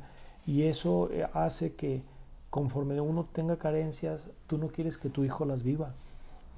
Si bien yo tuve carencias y, no, y no culpo a nadie, este, me dieron las herramientas para echar otro brinquito, ¿verdad? Este, el hecho de que si yo no tuve una bicicleta, pues a ver si la tenga, ¿no? Si la tenga. Que si yo tuve que ir en camión o a pie, muchas de las veces no tenía ni para el camión, es una realidad. No tenía ni para el camión, entonces, este, pues me iba a pie. Hubo, hubo en una ocasión un, eh, mi concuño, esposo de mi, de mi, de mi cuñada, ya estaba yo dando el servicio en Jesús María eh, para salir de la universidad entonces yo seguía dando clases de, de, lo que es eh, artística y me acuerdo que esa bicicletita pues me ayudaba y ahí voy, ¿no? Para, y yo sí decía, híjole, está bien pesado, pero yo decía, pero tengo que salir porque yo tengo que darle de comer. O sea, como de lugar yo tengo que sacar el, pan a la, a la, mesa, aunque yo sabía que mi esposa tenía dinero para, para, poderlo, para poderlo acercar, ¿verdad? Pero yo siempre he sentido ese compromiso de que yo también tengo que cooperar y no por obligación, sino que es una responsabilidad que eh, todo ser humano debería de tener. Pues si traes gente al mundo, pues tienes que salirle al toro y, hacerle frente, al toro por los cuernos. Entonces nada de evadir de que, bueno, pues es que yo estoy estudiando, y es que yo, pues no, pues así, pues, ay, con lo que tú ganes y ahí no la vamos llevando. Nunca fui conformista, nunca en la vida he sido conformista, siempre ando viendo qué más y qué más y qué más. Y eso no, no es que sea ambición, simplemente es lograr estar mejor. Siempre lo he visto así. Eh, a Javier yo eh, no te voy a decir que le di todo a manos llenas, pero sí procuré que no le faltara nada. Siempre, siempre para mí fue mi prioridad, ellos dos siempre han sido mi prioridad y, y, evidentemente si, si yo me hacía falta ya después de que salí de la carrera, me hacía falta algo, este, pues primero siempre han sido ellos, siempre, toda la vida han sido ellos. Y, afortunadamente hoy día pues no, no, no tengo como esa, esa gran necesidad de decir, bueno, pues yo me quito el pan para dárselo, pues ya me ajusta para los dos o tres panes, ¿no? O sea, eso es una realidad. Entonces, pero sí tiene, siempre ha tenido mucho que ver en mi esposa Noemi, siempre, siempre ella ha estado, ha estado muy al pendiente y, ha sido una, una, excelente esposa, una maravillosa madre y una excelente compañera ¿no? de, vida, o sea, Dios me, Dios me la puso en el camino y, yo creo que eh, las personas cuando, cuando se juntan este, y, hacen ese clic, yo pienso que pues sí es para toda la vida, sí es para toda la vida y, como te digo, es algo que de alguna manera pues yo tengo que agradecer a Dios porque eh, el habérmela encontrado a través de la danza, que es algo que a mí me gustaba y que, y que todo se fue acomodando. O sea, realmente, pues yo no la busqué, llegó. Ella llegó, ¿verdad? Ella llegó y, y, este, y a pesar de que tenemos diferencia de edades, eh, nunca ha sido como que el motivo de que no, pues es que eh, a ti te interesa una cosa y a ti otra. No, hemos compaginado completamente bien y, disfrutamos, la, disfrutamos la vida, disfrutamos la vida como, como, como nos viene, ¿verdad? Nunca, nunca hemos estado eh, como en situaciones críticas de decir, no, pues es que todos los matrimonios eh, se pelean, todos los matrimonios tienen altibajos, no todo es color de rosa, ¿verdad? Pero eh, alguien antes de casarme, cuando yo daba clase de, artística, me dijo, porque me llamaba entonces profe, profe, pues era un profe, yo daba clases, y me decía, profe, yo le voy a dar mi, mi, mejor consejo. Usted que se, cuando se vaya, cuando ya esté casado y si por alguna razón eh, discute con su esposa, no griten. Ese es mi mejor consejo. Déjela que se desahogue o usted desahóguese. Cabeza fría. Pero nunca, nunca se acuesten enojados. Jamás. Y fíjate que es algo que lo traigo siempre presente porque, como te digo, no todo es color de rosa, sí te enojas, sí, pero siempre buscas la manera de que no te vayas a acostar enojado. ¿Por qué? Porque eh, la, he, vivido eh, con, con, ciertas personas a veces situaciones o he conocido de historias donde pues sale el marido enojado y ya no vuelve a ver a su esposa porque en el camino se quedó. Entonces eso es algo que te deja helado y, y, yo lo tengo muy presente porque hoy día pues yo salgo mucho, viajo mucho y, y pues eh, quiero salir contento, quiero, quiero saber que, que, estoy ahí. Fíjate que eh, hay, mm, hay, hay parejas, compañeros que todo el día se están hablando y todo el día. Y fíjate que nosotros no somos así. Nosotros nos, nos, despedimos en la mañana y nos vemos en la tarde, salvo que haya algo intermedio, oye, vamos a comer, si yo estoy aquí en Aguascalientes, eh, no sé, Javier va a venir, ¿cómo ves? Nos vamos a comer, etcétera. O, simplemente hay, hay, comida en casa, en la familia, hay fiesta o hay una reunión familiar. Y siempre, siempre ha sido así.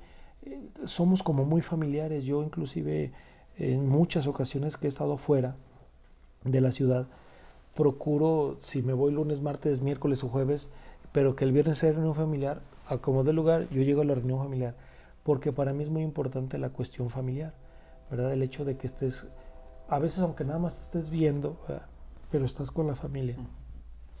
Hoy día todo el mundo traemos el celular y y hasta bromeamos, ah, mira cómo estamos a plática y plática, ¿no? Pero todos realmente estamos en el, en el celular cuando ya terminas a lo mejor de comer, cuando terminas y estás en, el, en el periodo del relax, ¿no? Pero, pero el hecho de que convivas con la familia, eso te ayuda, te ayuda mucho, o sea, porque te reconforta, porque sabes que hay un grupo de personas que es tu familia y que es tu núcleo familiar.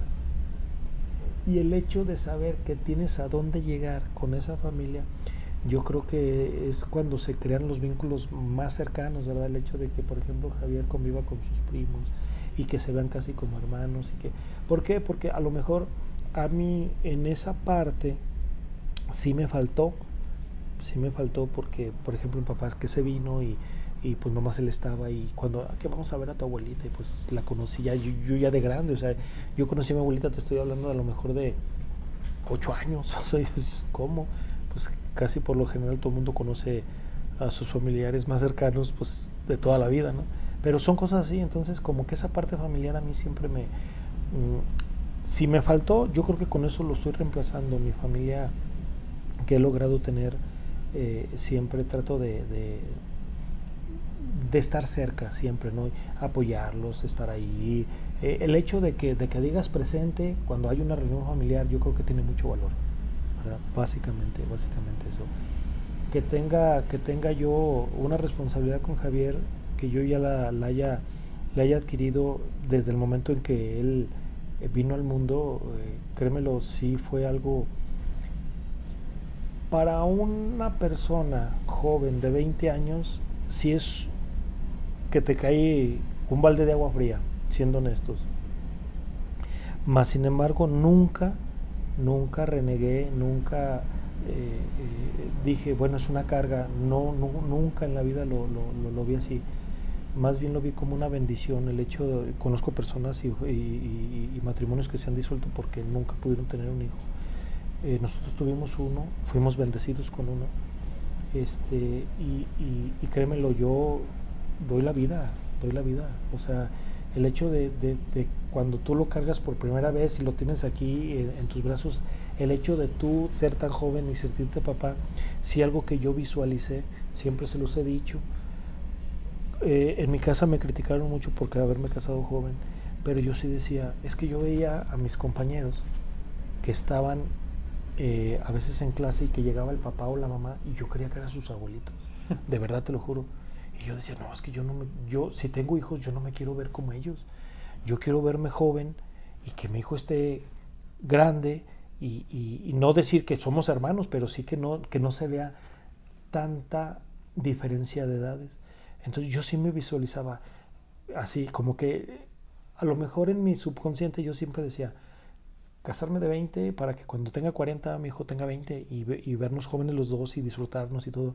Yo sí, créemelo, eh, el hecho de, que Javier desde que estaba en el vientre de su madre y que nos íbamos de vacaciones y que sentía que se movía y que a mí me emocionaba mucho.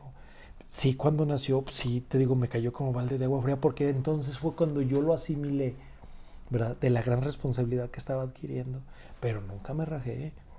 Dije, bueno, ya está aquí y, es una bendición de Dios que nos lo haya podido mandar y sé que es prestado, ¿verdad? Sé que es prestado porque eh, pues sé que los hijos se van, como yo emigré también de mi casa, todos nos tenemos que ir algún día, ¿verdad?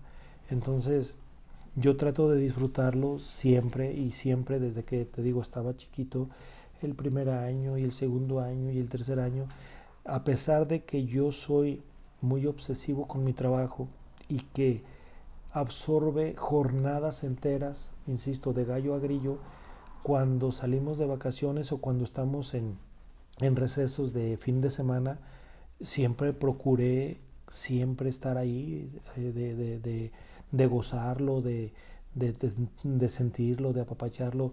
Él, mm, curiosamente, siempre ha sido muy independiente, desde chiquito. Él nunca le ayudé con las tareas porque él decía, es que a mí ya me explicó la maestra, es que yo ya sé cómo. Y uno a veces no, porque yo me acuerdo que mamá se sentaba con nosotros a ver y que las matemáticas y que las multiplicaciones y las divisiones. Eh, pero él no, curiosamente él no. En ese aspecto escolar nunca tuvo necesidad de ayuda, pero en lo demás, en lo familiar, siempre te digo, procuré tenerle, no todo, pero sí lo necesario. Que no se viera eh, con, con, con, carencias y, y, y, siempre que trajera un centavo en, en la en la bolsa porque te digo, sí cuando uno este, pues no lo tiene y tú ves que se te antoja eh, un dulce, un chicle de la cooperativa, pues es feo que tú digas, pues yo, pues a qué me acerco si no tengo, Entonces siempre procuro que él, trajera eh, eh, el, al menos el centavo para, para que no tuviera ninguna, ninguna carencia. estando en su secundaria igual siempre yo acudía a las, a las juntas o en la primaria también en algunas me tocaron, casi no iba porque la mamá también estaba ahí eh, en la misma escuela, pero en la secundaria pues, yo procuraba también ir y a veces yo siento que hasta lo hacía pasar vergüenza porque yo, no, a ver, ¿por qué esto y por qué aquello? Yo, yo siempre cuestiono, ¿no? ¿Por qué aquí, por qué acá y por qué me le ponen falta y por qué si yo sé que el diario lo traigo, cómo me dice que no está ahí? Entonces, son, son situaciones que de repente creas pero, pero yo siento que eh, muy dentro de él eh, ha de sentirse de todos modos apoyado, a pesar de que a veces pues sí lo hace uno como que sentir esa vergüencita, ¿no? Pero, pero te digo, el hecho de que eh, yo a mí me hubiera gustado ¿verdad? que mi papá fuera cuando había juntas, ¿no? No fue posible por su trabajo y ahí pues, era imposible porque no le daban ese permiso. Pero yo en mi situación, pues sí, ¿verdad? Porque pues siendo tú tu mismo patrón y de alguna manera eh, programas tus tiempos, entonces te das como esa oportunidad de poderlo hacer. Y, siempre, siempre ha sido una parte, una parte importante, eh, Javier, en mi vida y, lo tengo presente. ¿verdad? ¿Para qué trabajamos? Para Él. ¿Por quién vivimos? Por Él. Todo, todo, todo lo, lo, lo hacemos. Realmente es, no, es, es, para mi esposa y para mí es, es el motor de nuestras vidas. Siempre lo hacemos todo por Él en sus tristezas, en sus alegrías, en todo, todo, todo, procuramos estar partícipes, ¿verdad? De, que, de cuánto, de, de, lo que suceda. Si bien mm, no, no somos amigos, porque pues yo soy su papá y él es mi hijo, pues sí, sí existe una, una relación estrecha, ¿verdad? Sí, sí, sí comunica, sí eh, le hacemos saber también de repente las situaciones en casa y cosas así. Eh, y, es, es, estrecho, o sea, es estrecha el, el vínculo. Eh, él tiene, eh, por, por, yo veo hoy de, hoy de grande y que él ya es un, profesional también, eh, veo que tiene mucho acercamiento con su mamá, mucho acercamiento, pero cuando él necesita algo en especial, se acerca conmigo y lo platica, ¿verdad? Entonces eso es algo que se agradece, no tienes idea qué orgulloso me siento de que él llegue y a su edad me abrace, eh, me, me, me, dé besos. Me En una ocasión estábamos en, en una visita de obra y, yo cité a un, a un, compañero de trabajo, ¿verdad? Entonces me, me, vio que me estaba abrazando y él pensó otra cosa. Entonces cuando le dije es que es mi hijo, ah, ahora entiendo muchas cosas. ahora entiendo muchas cosas. Ya no habló más, pero sí supe que de qué se trataba. Entonces, este, pues me da risa y digo, sí, es que lo que pasa es que, por ejemplo, yo a mi papá, pues sí lo abrazo, ¿verdad? Pero de palmadita o cosas así, o cuando es su cumpleaños. y el año eh, nuevo. El año nuevo, el abrazo de año nuevo. Mm, mm, porque no, eh, los papás de antes no eran ah, tan afectivos y tan querendones. Eh, es como que yo soy el papá y todos a correr y, o sea, había una línea, había una línea. Y yo siempre con Javier no quise eso, o sea, mm, sí como que la, la, vida misma me hizo te insisto que a lo mejor inconscientemente ser así, ser así y, ser muy abierto con él y, estar muy cercano y estar eh, siempre para él. Eh, afortunadamente pues, fue uno y no hubo como que tampoco distracción siendo, pero, pero sí, sí, siempre enfocado en él y, que, que sintiera ese, ese apapacho y ese acercamiento y que yo era de que estaba chiquito y aquí, mira, y llegaba y yo aquí, yo aquí, yo aquí, yo aquí. ¿Por qué? Porque no sé si suplí, ¿verdad? Esa carencia que tuve a lo mejor de con mi padre, con él y se la brindé, pero yo sí quise que él no sintiera que, estaba desprotegido nunca. Siempre yo quise así, así, mira, eh, te voy a platicar una anécdota que yo estaba trabajando en, en el tecnológico del llano y él me habla, no recuerdo si era en la secundaria, y me dijo, papá, es que tengo que salir tengo que salir uh, y no recuerdo si hacer una tarea o algo. Y yo era de que yo te llevo y yo voy para allá. Y entonces, ¿sabes? Yo decía, su mamá trabajando, yo tan lejos, pues ¿cómo lo llevo? Mira, se me hizo un nudo en la garganta de saber, hijo, ¿te vas a ir en el camión? Sí. Sí, no te preocupes, papá, yo ya sé cuál ruta, yo ya sé cómo, dónde me bajo y todo. Casi lloro. Y los muchachos me dicen, ¿qué tiene? No, es que mi hijo se va a ir ya déjelo, pues total, pues que se vaya, pues qué tiene. Sí, pero ellos no entienden el, lazo o el vínculo ¿verdad? Que, a mí me, me estaba cortando el hecho de saber que él se iba a ir solo. Para mí era una angustia que él se subiera a un camión y que cuando yo desde los cinco años yo iba le llevaba el lonche a mi papá, sin saber leer, yo nomás por colores, ah, pues es el rojo, este es el que me va a llevar. Pues no sabía leer, ¿no? Pero a él simplemente, te digo, creo que sí estaba en la secundaria y, fue cuando me dijo, es que tengo que ir y yo, pues con la angustia. Mm, entonces no recuerdo si él, no, no creo que te trajera todavía celular, ya había, pero no recuerdo si ya, si ya, lo, ya lo usaba. Entonces el chiste de que, ¿cómo le hago para saber si llegó o no llegó? Y, o sea, eso era una angustia. Entonces luego, le hablé a la mamá, oye, es que Javier ya se va y tú a qué horas llegas. Y era una angustia. Siempre, siempre así, el hecho de que fue ya llego yo a la casa, lo platico con, mi esposa, con Emi, y ya le dije, pues, sabes de que pues lo tengo que dejar ir, él pues empieza a crecer y tengo que, tengo que darle esa libertad de que pues él tiene que empezarse a mover y tiene que eh, hacer sus cosas, y no voy a poder estar siempre ahí, ¿verdad? Entonces, eh, te lo cuento porque, porque en realidad eh, ese es el grado de compromiso que yo siento que yo siento con él y lo hago con mucho amor lo hago lo hago de verdad con mucho cariño porque es mi todo o sea él es mi todo él, él, él, prácticamente es, es, es eh, la persona que, que, al final del día mm, yo vivo o sea yo mi motor todo mi impulso pues realmente realmente es por él ¿va? el hecho de que yo me aferre siempre le he dicho, soy terco, hijo, en los trabajos y, me gusta, no soy perfeccionista, pero sí me gusta que queden bien y, y, me aferro y si digo que termino en seis meses, tengo que terminar en seis meses y si me dicen a mí, tienes eh, cinco semanas, tienen que ser cinco semanas y a veces es cuando los descuido, hoy día, ¿verdad? De que pues ching, este, me voy y, salgo a las 7 de la mañana y regreso a las 9 de la noche o sabes qué, ahora no alcanzo a llegar porque estoy en tal parte y no acabamos y tenemos que entregar mañana. Entonces esa es la parte que sí, poco a poco, poco a poco él ha ido, él ha ido haciendo también ya su vida de, ahora que, de que él, te insisto, es ya como profesional y que está ahorita en sus prácticas eh, profesionales, él vive ya aparte también, pues eso, eso eh, sí es angustia, pero él no deja de visitarnos y, bueno, eso te da tranquilidad el hecho de que yo lo vea. Hay días que cuando no lo podía ver, oye, le digo yo que es mi bebé y le digo a su mamá, oye, mi bebé, oye, mi bebé, a pesar de que él ya es grande y a pesar, para mí sigue siendo mi bebé. ¿verdad? Entonces, de cariño, yo así le digo, aunque a él no, a él no le digo, ¿verdad? Pero sí a, mi esposa le digo, oye, mi bebé, oye, mi bebé. Y es esa la situación. Entonces, sí existe como, hemos logrado como un vínculo, un vínculo muy, muy fuerte. Y, y, y, te digo, pues es, es una parte primordial en mi vida, ¿verdad? Así como su mamá. Y ya para ir finalizando el capítulo, eh, ¿algún mensaje que quiera dejarle a todos nuestros oyentes, a todas las personas que nos están escuchando, viendo, disfrutando desde casita? Sí, mira, este,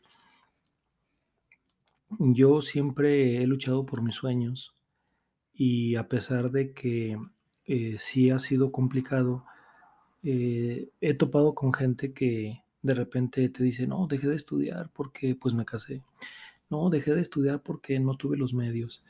Eh, yo quiero invitarlos a que luchen realmente, sí se puede, sí la vida a veces te da muchas vueltas y marometas, pero eh, siempre lo he dicho, querer, querer es poder, querer es poder. El, el hecho de que tú te digas, quiero ser esto, quiero estudiar esta profesión, quiero estudiar, sí lo puedes hacer.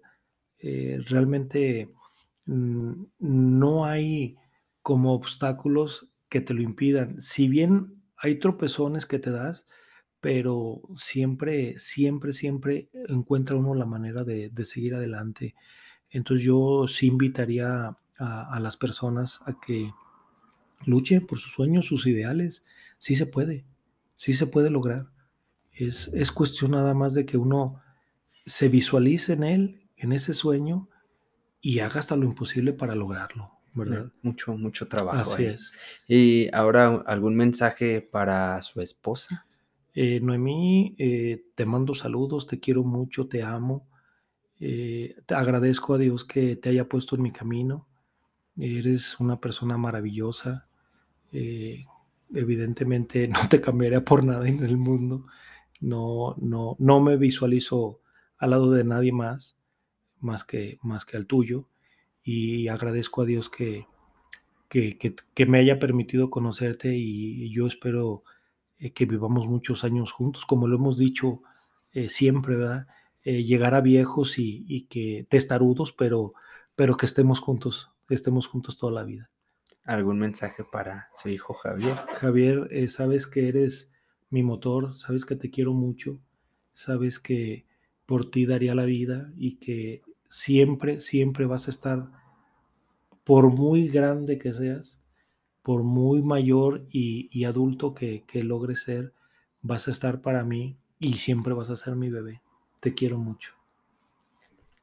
Bueno, muchas gracias. Un mensaje muy emotivo. Aquí estamos todos llenos de lágrimas en el foro. Mi nombre es Jorge Emilio. Javier Naranjo. Muchas gracias por estar aquí el día de hoy y esto fue Mi Camino.